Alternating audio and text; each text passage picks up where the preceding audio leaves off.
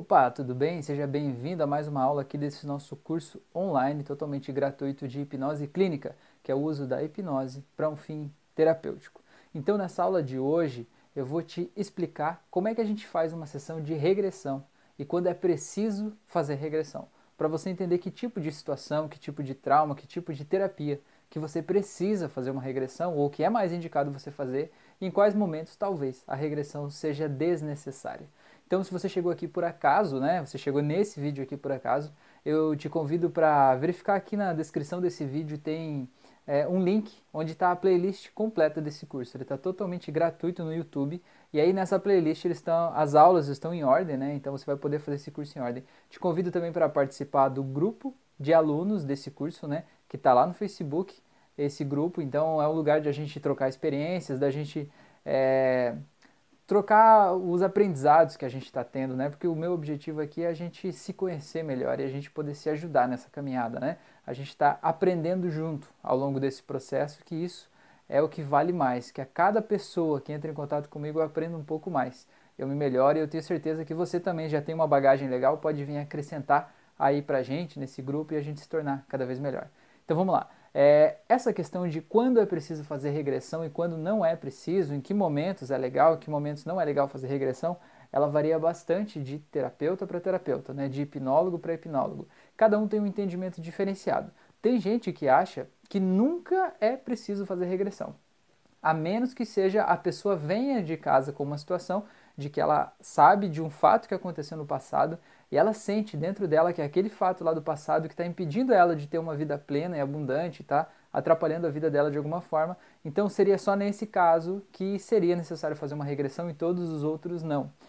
Eu, particularmente, Rafael, eu não que eu acredite no oposto disso, mas o que, que eu acredito? Eu vejo assim aqui todas as decisões que a gente toma na nossa vida para a gente tomar uma decisão, nosso cérebro busca lá dentro do nosso cérebro, dentro da gente, dentro do nosso subconsciente, todos os fatos que sejam relacionados a esse fato que eu vou ter que decidir agora. Então, todas as nossas memórias e lembranças do passado são ativadas ali, mesmo que não sejam trazidas de forma consciente, mas elas são ativadas e é nelas que a gente busca a interpretação da nossa realidade atual.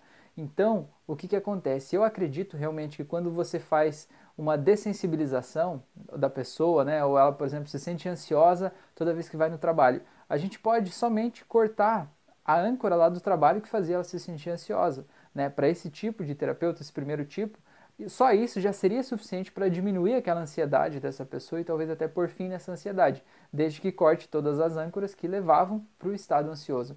Mas eu, Rafael, acredito que é muito importante a gente voltar lá na causa. Porque eu sempre vejo que o problema que a gente tem, seja ansiedade, seja tristeza, seja o problema que está aqui, né, uma dor crônica que está aqui na gente, ele não é o problema real em si.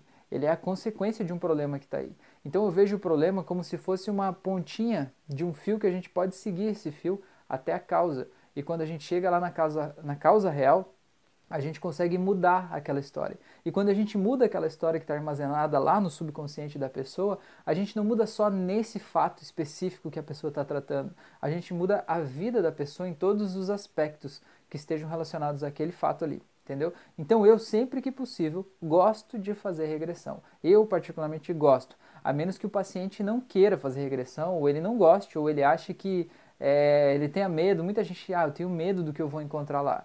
E se naquela conversa do pré-tal que você ainda não conseguiu tirar o medo dessa pessoa, né? Ela ainda não está se sentindo confiante, ela acha que ela tem muito certo dentro dela, que não é necessário revirar o passado, que ela quer mudar daqui para frente o que está incomodando ela, tudo bem, tá tudo certo, né? E tem pessoas que vão voltar em regressões lá para o passado e elas não vão estar tá convencidas de que elas conseguiram realmente voltar para uma memória. Já aconteceu muito isso comigo, de fazer uma regressão e a pessoa ela é uma pessoa sinestésica, por exemplo, ou seja, o sistema representacional dela é feito a partir dos sentidos dela, né? E ela faz uma regressão de idade, por exemplo, e ela quer ver as coisas lá exatamente como aconteceram, e ela não consegue ver com os olhos dela, ela consegue sentir, você vê claramente, a pessoa chora, sabe? Ela fica feliz, ela fica com raiva, a respiração muda, ou seja, ela acessou um trauma, ela acessou uma memória e o corpo dela está demonstrando as emoções daquela memória. Mas como ela não conseguiu ver os fatos que ela achava que ia ver no estado de transe, ela acha que não funcionou a regressão, entendeu? Isso é muito comum, é um desafio muito grande para você saber como lidar nesses casos, né? E como conversar com essas pessoas e fazer elas entenderem tudo isso que está acontecendo.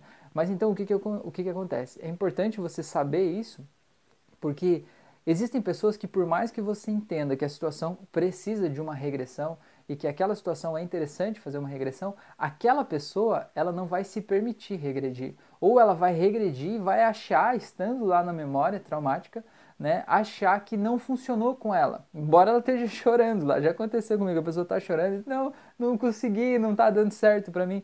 Tipo, se isso aí não está dando certo, né, meu Deus, a pessoa está lá chorando e tal, né, e ela, não, não estou conseguindo ver, mas é isso que eu digo, o mais importante são as emoções, são as sensações, porque o nosso cérebro funciona a partir das nossas emoções, das nossas sensações. Então, quando a gente sugere para a pessoa ver uma imagem ou se imaginar numa praia, por exemplo, não é a imagem que é o importante, não é o som do mar que é importante. O importante é como ela se sente estando naquele cenário. A imagem é somente para ambientar, para o sentimento brotar naturalmente dentro da pessoa. Agora, se a pessoa não consegue visualizar a imagem, não consegue ouvir o som do mar, não tem problema. O importante é que ela sinta a emoção daquele momento, porque é a emoção, no final das contas, que faz a transformação acontecer. Entendeu? Daí tudo bem? Tudo certo? Se não está claro, comenta aqui para mim, me manda uma mensagem, vamos conversar, vamos explicar um pouco melhor, vamos discutir lá no nosso grupo. Tá, a minha, o meu papel aqui é que você é, saia daqui realmente confiante de que você sabe como fazer, em que momento fazer e por que fazer e como o que dizer para o teu cliente caso ele diga que não deu certo com ele ou caso ele não queira fazer uma regressão, porque você tem que ter várias cartas na manga para você não fazer só regressão, porque a sessão de hipnose e hipnoterapia não é só regressão. Por exemplo, todas as auto-hipnoses que eu tenho no meu canal do YouTube, todas elas são ressignificações. Elas não têm regressão de idade nem de vidas, né? Às vezes a gente acessa uma lembrança, assim, mas não é necessariamente uma regressão para a pessoa voltar a reviver aquele momento, né? É, então, assim, se você já fez essas auto-hipnoses e sentiu transformação em você, você sabe que não é necessário uma regressão para ter a transformação. Mas a regressão, eu acredito que deixa muito mais forte, mais eficiente. Vou te dar um exemplo, tá? Vou te dar um exemplo pontual que eu acredito que você vai conseguir entender o porquê que eu digo que é importante. Por exemplo, uma moça me procurou porque ela tinha medo de dirigir. Já tinha feito carteira de motorista, mas nunca se sentiu confortável ao volante, né? Sentia com medo, ela sempre tinha uma sensação muito presente de que ela ia é, bater o carro, ia se envolver em um acidente, ia acontecer algo de ruim naquilo ali. Ela se sentia mal e a mão começava a suar, enfim. E aí tá, a gente pegou e foi e eu senti que naquele momento, claro, eu posso só fazer, um, nesse momento do curso você sabe, que a gente pode só fazer é, uma nova associação de redes neurais, né? Porque o fato de dirigir, é, ela associou o fato de dirigir a uma rede neural que causa preocupação, ansiedade, medo, talvez até pânico. E a gente pode acessar uma outra rede neural que traga bem-estar, segurança, autoconfiança e associar isso ao fato de dirigir. Dá para fazer isso, né? Só que nesse caso específico dessa moça, eu decidi fazer uma regressão. Eu falei, se concentra nesse sentimento. Então, como é que eu gosto de fazer? Já vou aproveitar aqui e dar a dica é, como é que eu gosto de fazer a regressão de idade, principalmente, né? É, ou a regressão até para outras vidas, conforme for, acaba acontecendo assim. Eu gosto de fazer a regressão a partir do sentimento, a partir da sensação. Como é que funciona? Então, no caso dessa pessoa, eu digo assim: imagine você agora, ela já, eu já fiz da indução, aprofundamento, está no estado de transe, de olhos fechados. Eu digo assim: então, imagine agora que você está dirigindo o teu carro ou dirigindo um carro. E imagine essa cena acontecendo agora, como é que você se sente? E aí você percebe que a pessoa vai ficando tensa, vai ficando ofegante, né? A mão começa a suar porque ela está ali realmente com aquele medo, né? Fica com os músculos duros e tal. Eu digo assim, se concentre nessa sensação que você está sentindo, né? Esse sentimento, esse medo, essa ansiedade que está aí, essa insegurança. Concentre nessa sensação. Aí eu vou contar até três, você vai deixar essa sensação dez vezes mais forte. Deixe esse medo tomar conta de você de um jeito bem forte, bem intenso. Por quê? Porque eu quero ativar completamente aquela rede neural que está ligada ao medo de dirigir, entendeu? E aí a pessoa precisa encontrar uma forma dentro dela de deixar esse sentimento fluir. E aí eu conto um, dois, três.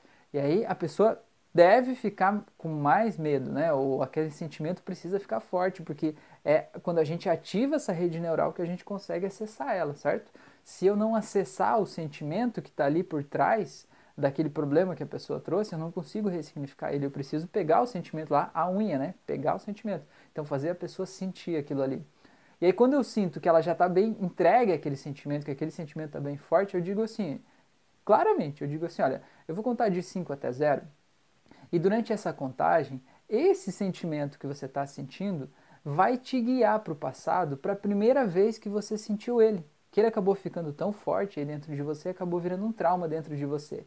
Não julgue as memórias que vierem, porque é teu subconsciente que está te levando para uma lembrança. Então apenas confie e aceite essa memória que vem. Em 5, 4, 3, 2, 1, 0.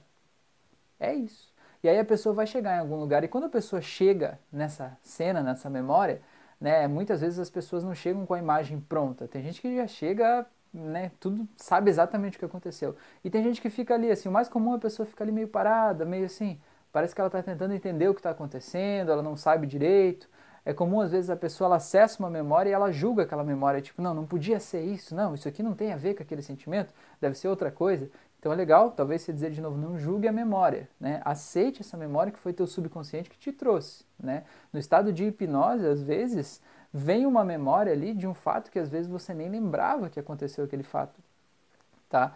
E aí quando a pessoa acessou lá, existem algumas perguntas que você pode fazer, é, que são perguntas mais abertas e mais fáceis de a pessoa responder, porque às vezes ela está confusa quando ela chegou lá naquela memória. Então você pode perguntar assim: é de dia ou de noite? é uma coisa fácil da pessoa responder, porque você perguntar o que está acontecendo aí, ela não sabe. Perguntar onde você está, talvez ela não sabe ainda, né? Então é de dia ou é de noite? Ela já vai te dar um primeiro ponto, né? Aí outra pergunta, você está sozinho ou tem alguém com você? Aí faz a pessoa perceber, olhar para o lado, né? Trazer aquela memória mais à tona se ela está sozinha, se tem alguém.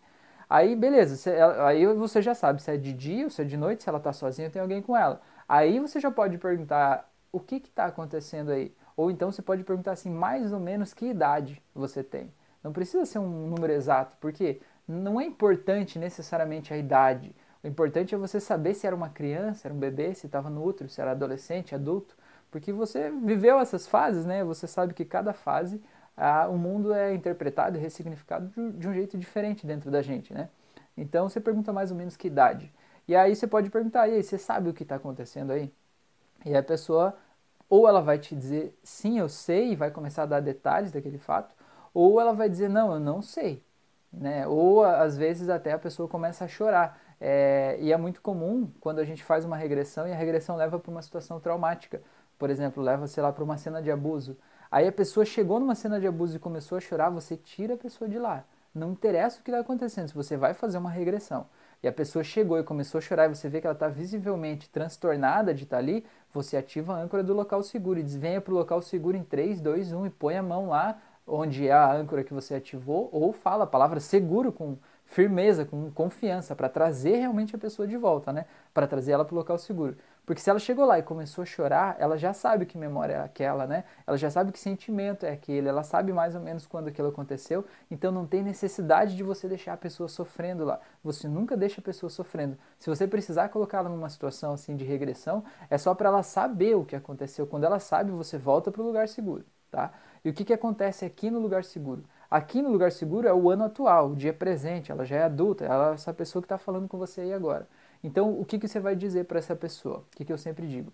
Então, eu faço um resumo do que eu entendi até ali, né? Então, você sabe que lá no passado tem uma criança de 4 anos que estava sozinha, chorando, porque sofreu bullying na escola, por exemplo, né?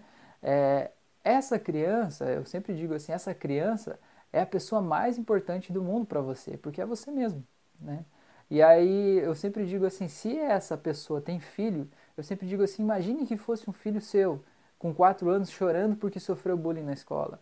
Nesse momento, você tem a missão mais importante da tua vida, que é voltar lá no passado não para ser a criança de novo, mas voltar agora sendo o adulto que você é, para conversar com aquela criança, para pegar aquela criança no colo, para dar carinho para ela, para dar atenção e para fazer ela entender o que ela precisava ter entendido naquele momento, mas como criança ela não conseguiu entender, sabe? Para é, ser um adulto com quem ela possa falar coisas que ela não pôde falar naquele momento, entende? E aí você pergunta para a pessoa assim: você está pronto para voltar lá e ajudar aquela criança? A pessoa vai dizer sim. Se ela disser que não, você vai buscando argumentos, ajudando ela até ela que ela esteja pronta. Ou então, por exemplo, é, um exemplo de trazer argumentos é assim: é, digamos que a situação foi muito traumática lá quando criança, né? Aí pergunta para a pessoa, diz, não, eu ainda não estou pronto, né? Até hoje eu ainda não sei como lidar com aquela situação. Aí você pode perguntar assim para a pessoa, mas você conhece alguém, uma pessoa, ou um personagem, um super-herói, alguém que poderia lidar com aquela situação e que saberia como fazer? Ele vai dizer, não, sim, ou vai dizer que não, sei lá, se dizia o super-homem, por exemplo, ou a, a Mulher Maravilha, poderia? Ah, ela poderia. Falei, então tá, então imagina a Mulher Maravilha na tua frente, eu vou contar até três, você vai se imaginar entrando nesse personagem, como se fosse ela, como se fosse uma, um jogo de teatro agora. E você vai entrar e vai sentir enxergar o mundo como se fosse ela. Tá pronto? Um, dois, três. E a pessoa entra no personagem e você precisa ver que a, a, postura da pessoa tem que ter uma pose de empoderamento, né? Ela tem que acreditar realmente naquilo ali e sentir o mundo como Mulher Maravilha. E aí você fala, e agora, como Mulher Maravilha, você tá pronta para voltar lá ajudar aquela criança? Aí a resposta tem que ser um sim. Se não for um sim, você fez algo errado. Então vai achar uma outra personagem, uma outra coisa que ela tem os, os argumentos, né? O poder interior necessário para voltar lá, né? Então, beleza. Ou então que reúna pessoas que possam estar junto dela, um grupo de, sei lá, policiais, de anjos, alguém que possa, que ela sinta a segurança necessária para ela poder voltar lá no passado. Beleza? A hora que a pessoa te diz o sim, eu tô pronto. Aí você diz, então eu vou contar até três, no três você vai voltar para aquela cena, mas você não vai mais ser a criança, você vai ver aquela criança, ela vai poder falar com ela, pegá-la no colo. Tá pronto para isso? Aí a pessoa vai dizer sim, você diz três, dois, um, entre na cena. Esse barulhinho é desnecessário, mas é um hábito que a gente faz, né? Parece que fica mais dramático, né? Entre na cena.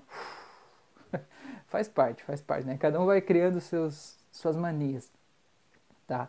É, então, beleza, ela vai entrar lá e ela vai ver essa criança. O que, que eu faço?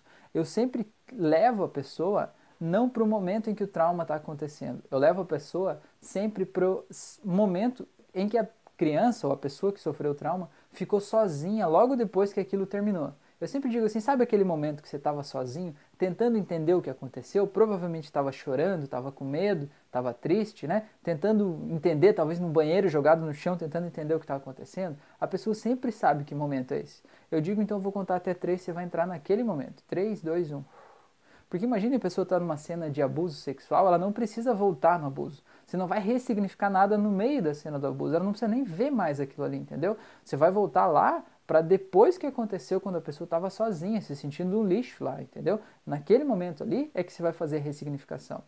Tá? E como é que você ressignifica? Aí vai depender da tua criatividade. Vai ter algumas ferramentas aqui mais para frente que eu vou te passar, mas uma que eu gosto muito de fazer quando o assunto é regressão, eu sempre imagino assim, é, imagine que você está olhando essa criança lá, é, sentada no chão, chorando, está triste, ela está com medo, está desesperada, enfim. Como que você descreve esse sentimento, né? Aí a pessoa vai falar. Eu digo assim, então se apresente para ela, eu digo assim, oi, eu sou você do futuro, eu vim aqui para te ajudar a passar por isso. Porque eu sei que nesse momento que você está passando por isso, você acha que o mundo acabou, mas o mundo não vai acabar de verdade. Vai acontecer um monte de coisa boa na tua vida ainda, e esse fato vai ficar tão pequenininho que ele não vai ser mais importante logo mais. E eu estou aqui como adulto para te ajudar a passar por esse momento difícil, que eu sei como é difícil para você. E aí vai lá e dê um abraço nessa pessoa, pega ela no colo. Eu sempre costumo dizer assim, deixa ela chorar no teu colo, se precisar chore com ela também, tá? É, e eu sempre digo assim, imagine que tem uma luz cor-de-rosa que sai do teu coração.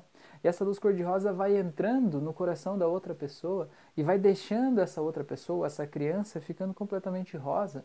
Né? Por quê? Porque a gente vai mexendo com as submodalidades. É, eu sempre gosto de dizer assim que quando você vê aquela cena da pessoa lá é, no chão, lá, toda, é, toda com problemas lá, né? É, eu gosto de perguntar para a pessoa se essa cena aí tivesse uma cor, que cor que é? Ou então imagine que tem uma fumacinha no ambiente aí representando uma luz de uma cor que representa todo esse sentimento de tristeza, de agonia, de, sei lá, de decepção, né? é, de aflição, tudo isso, que cor que é? Aí a pessoa vai dizer. Às vezes a pessoa está chorando lá, você não, ela não consegue dizer, eu digo, não, é vermelho, né? Eu que digo. É por minha conta e risco, né? É vermelho. Aí tá, imagina essa luz vermelha em volta dessa pessoa. E aí eu sempre digo assim, ah, imagine que desce do céu, porque o céu é muito mágico, né? Muito místico, desce do céu uma bola de luz especial, ou desce um aspirador de pó gigante, ou desce alguma coisa que vai dar fim nessa luz vermelha, nessa fumaça vermelha. Ou que aquele amor incondicional, aquela luz rosa que sai do teu coração e vai para o coração da pessoa, vai transformando ela, vai deixando ela rosa e apagando esse vermelho. Tanto faz. O importante é você dizer que o vermelho significa aquele sentimento ruim e dar um fim naquele sentimento ruim. Submodalidades, simples assim, entendeu? Se puder, coloca um cheiro também ruim e um cheiro bom depois. É, coloca um som ruim, tipo ah, o som do trauma, por exemplo, um acidente de carro, coloca o som da batida antes, né? Você fica ouvindo e ouvindo aqueles sons repetidas vezes na tua cabeça e quando termina a ressignificação, tirou a cor, tirou o cheiro, aí põe um som de uma música que a pessoa gosta, uma música clássica, um som de água de fonte, né, de nascente correndo, alguma coisa assim. Você entendeu, né? Você fez a outra aula lá da submodalidade, você já entendeu. Então, o que que acontece com isso? É importante você entender que você não pode apagar o que aconteceu entendeu? Você não pode apagar o que aconteceu porque aquilo aconteceu na vida da pessoa. E você não pode editar a memória da pessoa porque aquilo é a realidade do que aconteceu. Agora, a forma como ela guardou essa realidade é muito carregada de uma emoção negativa que está atrapalhando a vida dela.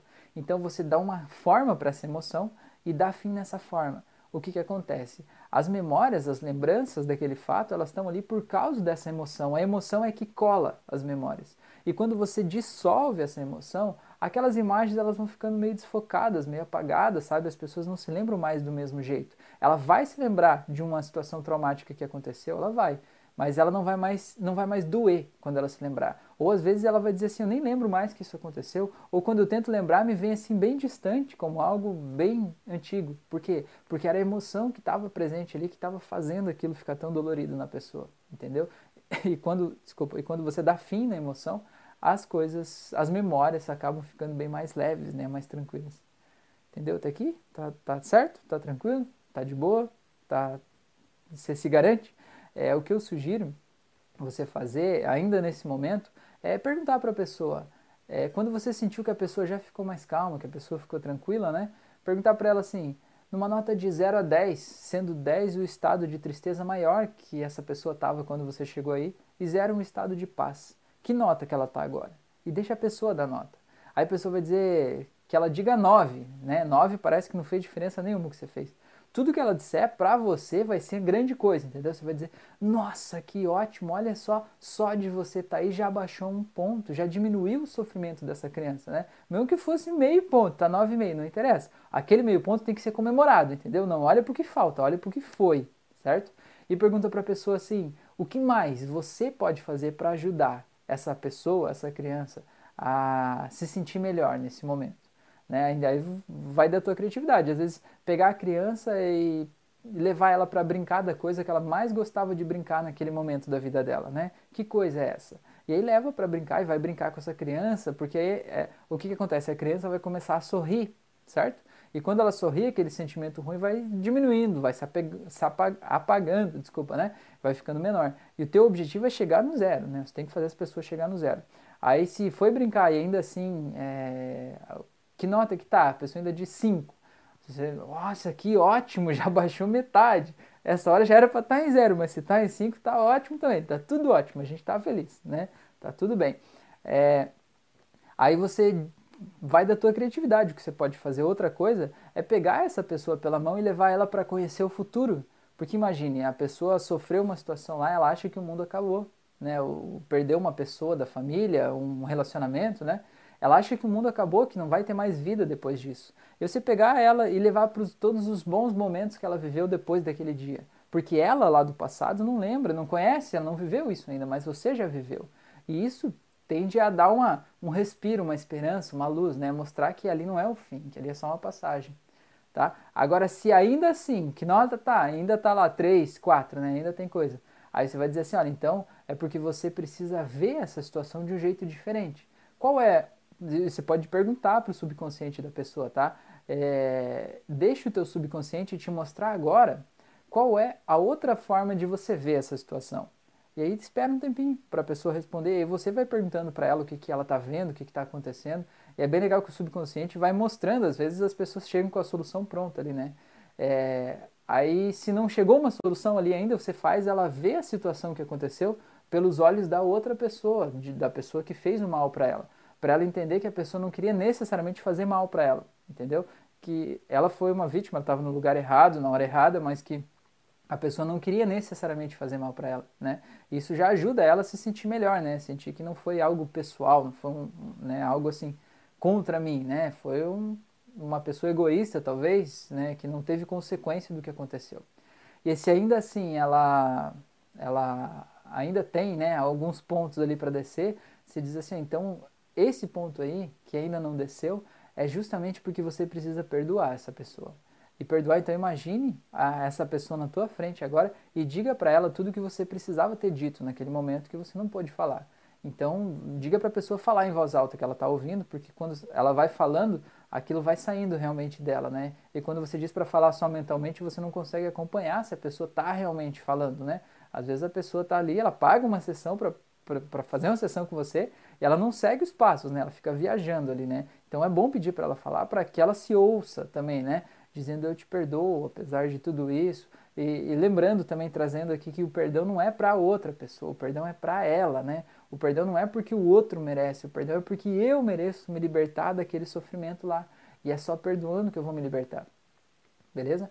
Então aqui eu te passei quase todas as técnicas que eu uso aqui numa regressão tudo que me veio à mente aqui agora eu passei para vocês e tem mais coisas que vai aparecendo, mas a coisa mais importante que eu quero te dizer é, eu nem te dei um ponto a ponto, um passo a passo aqui, porque o que, que eu quero? Eu quero que você entenda o processo. Eu não quero que você pegue uma apostila e siga como se fosse um checklist ali, né? Porque quando você está falando com uma pessoa, você está tocando a alma de uma pessoa e você tem que deixar a tua alma tocar na alma da outra pessoa, entendeu? Você tem que confiar na tua intuição, entender como que é o procedimento, né? E se te vier no momento ali um, um, um pensamento de fazer uma ressignificação de um jeito totalmente diferente, confie em você mesmo, entendeu? Se der errado, você vai saber o que fazer para arrumar aquilo ali. Eu tenho certeza que você vai, porque isso está dentro de você, é um conhecimento muito maior. E como eu falei, a gente tem uma rede de comunicação entre as pessoas que é invisível, né? É como se fosse um Wi-Fi entre as pessoas. Então eu tenho uma nítida sensação quando eu vou fazer uma sessão de hipnose clínica em alguém, que é como se eu saísse do meu mundo e mergulhasse dentro do mundo da pessoa. E ali dentro parece que vão abrindo respostas, vão abrindo portas, sabe? Eu vou tendo informações, insights ali que eu não teria sozinho, sabe? E aquilo vai aparecendo e eu vou confiando que aquilo ali é a resposta correta, né? E que aquele é o caminho certo. E eu vou ajudando a pessoa a sair, tá? É, falei bastante aqui, mas eu quero dizer mais uma coisa para você sobre regressão. É, às vezes a pessoa ela volta para um lugar e aquele lugar ela diz assim, tá tudo escuro, não consigo ver. Aí tenta ver se tem uma luz, uma fresta, alguma coisa. Não, não consigo ver, eu sinto que é como se fosse um lugar fechado. Isso já aconteceu muito comigo. Esse lugar fechado, no final das contas, se é, revelar como sendo justamente um lugar onde a pessoa se colocou para se proteger do mundo, sabe? Como se fosse uma, um buraco na terra, já teve bunker, já teve dentro de uma árvore, já teve dentro de uma nuvem escura, já teve, cara, teve um monte de lugares dentro de um quarto fechado, numa sala fechada, representando o equivalente a uma depressão, sabe? Um estado de tristeza, que a pessoa está ali imóvel e ela não consegue sair daquele lugar. Então, o que, que é importante? É você ajudar a pessoa a iluminar aquilo lá, entendeu? Ah, não tem nada aí, não está vendo nada, então agora eu vou te entregar uma lanterna, ou vou acender uma luz, na contagem de três eu vou acender a luz e aí você vai ver o que tem aí. Mas seja incisivo, não pergunta se a pessoa vai ver, você vai dizer que ela vai ver. E você vai te entregar a luz em 3, 2, 1. E aí vai ter que acender alguma coisa. E às vezes, mesmo que a pessoa não veja, às vezes ela. Tem gente que é resistente, diz assim, não, não estou vendo nada. Eu digo assim, mas procura que tenha uma luzinha como se fosse a parte de baixo da fresta de uma porta. Você, você vai usando a tua criatividade para fazer essa pessoa ver alguma coisa ou sentir alguma coisa. Sinta uma corrente de ar vindo de um lugar, dá um jeito, ouça de onde é que vem algum som diferente de rua, de pessoas falando. E você vai encontrar uma porta, sempre tem uma porta. E aí você diz assim, você quer ver o que tem do outro lado da porta? Muitas vezes as pessoas dizem que tem medo do que tem do outro lado. Aí você precisa usar alguma coisa para a pessoa poder ver o que tem do outro lado sem sentir aquele medo. Então, às vezes eu digo que ela vai colocar uma câmera ou que tem aquele, ou que a porta tem aquele olho mágico, sabe que a pessoa pode olhar sem ser vista. É, vai da tua criatividade, né? E aí a pessoa vai ver o que tem do outro lado e quando ela vê ou sentir o que tem do outro lado, o medo vai desaparecer porque é assim que funciona. Todas as vezes foi assim que funciona. Aquele medo, aquele lugar seguro, é, ele é repleto, né, em volta dele de monstros que só existem na nossa imaginação. E quando a gente põe a carinha lá fora para olhar, aqueles monstros não estão lá. É muito comum a pessoa olha para fora e tem uma pessoa que está ali querendo ajudar ela, sabe? Um pai, um, um, uma mãe, uma esposa, um filho, alguém, sabe? Que está ali querendo ajudar ela, mas que ela precisava sair dessa porta. Então você ajuda a pessoa, diz, ó, segure no trinco dessa porta, eu vou contar até três, a chave está aqui na tua mão, e no três você vai abrir e vai sair. Tá pronto para isso? A pessoa vai dizer que sim, se ela não tiver, você vai encontrar um jeito de trazer os recursos necessários ali, e no três ela abre a porta e sai. Um, dois, três. Pronto. E daí dali você vai seguindo a ressignificação, né? E aí é legal quando acontece isso você deixar o subconsciente dela ir te mostrando o caminho, o que, que acontece depois, para onde que ela vai, o que, que aquela pessoa quer mostrar para ela, porque aquela pessoa é o subconsciente dela mostrando que aquelas pessoas querem ajudar e de que forma as pessoas podem ajudar. Aí você deixa né, ela ir mostrando, te contando e vai guiando ela nesse caminho.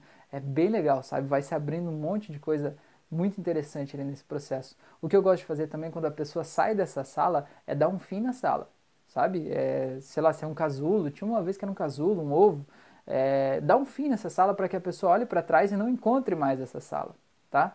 Porque ela não precisa mais dessa sala agora, ela não precisa mais se esconder, agora ela está segura e tranquila, né? Ela está vivendo um novo mundo a partir desse momento, entende? E aí você vai seguindo essa ressignificação ali com ela, tá? Sobre o caso de a pessoa voltar para traumas de outra vida, de uma vida passada, aí eu vou falar com você na próxima aula, tá? Sobre traumas de vidas passadas e como é que isso se, se encaixa na vida atual e como é que funciona. Tá, eu só preciso falar mais uma coisa que eu comecei o vídeo falando sobre isso, aí eu fiz uma abertura e aí eu fiz o vídeo inteiro e não fechei. Eu falei assim, por que, que eu gosto de fazer regressão para causa, né? É, por exemplo, uma, é aquela moça que eu falei que ela me procurou por medo de dirigir, então eu falei para deixar aquele sentimento ficar forte, para ela voltar para a primeira vez que ela sentiu aquilo, fiz a contagem, sabe para onde é que ela voltou? Ela voltou para o útero da mãe dela, quando ela tinha dois ou três meses de gestação, né? Três meses de gestação dentro do útero da mãe dela. Como que a pessoa sabe disso? A gente não sabe. A gente sabe que a pessoa sabe. Quando você faz uma sessão de regressão e você está lá revivendo aquela situação, você sabe você não sabe como você sabe, mas você sabe que é três meses de gestação na barriga da minha mãe. Não importa como, entendeu? O importa é que tá lá e a pessoa sabe que é aquilo. E o que, que era o caso dessa moça? A mãe dela estava contando pro pai, no caso, pro, pro pai da criança, né, pro namorado, estava contando que estava grávida. E esse namorado rejeitou, disse assim: Não, eu não quero nada disso, é um problema teu, sabe? E aí ela se sentiu desamparada, ela se sentiu insegura, ela sentiu que ela não ia saber lidar com aquilo ali, que ela não ia ter capacidade sozinha de gerenciar um filho, né? Ela era adolescente na época. Então aquele bebê que estava ali dentro sentiu isso, guardou dentro dele como um trauma, né? Uma sensação de insegurança. É como se ela não tivesse preparada para cuidar de uma outra vida, que era o bebê.